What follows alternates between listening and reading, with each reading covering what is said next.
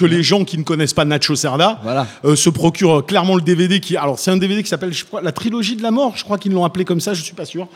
Euh, qui, était, qui regroupait tous ces courts-métrages. Donc, il y avait, euh, il y avait Aftermath, il y avait Genesis, il y en avait plusieurs autres aussi à l'intérieur. C'est un type qui, par la suite, alors c'est c'est un gros intello, Nacho Cerda. hein.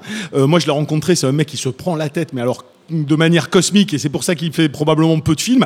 Euh, en tout cas, après, il avait fait un petit film qui était très intéressant, très psychanalytique aussi, mais très intéressant, qui s'appelait Abandonné, euh, qu'il a sorti il y a quelques années, euh, Il y a 5-6 10 ans. il y a 10 ans. À 10 ans déjà. Bon, il a plus rien fait depuis, je sais pas où il est, je sais pas où il habite, mais en tout cas, il a fait ces Si films-là, ils, ils étaient plutôt chouettes. Donc, découvrez euh, Nacho Cerda si vous en avez l'occasion.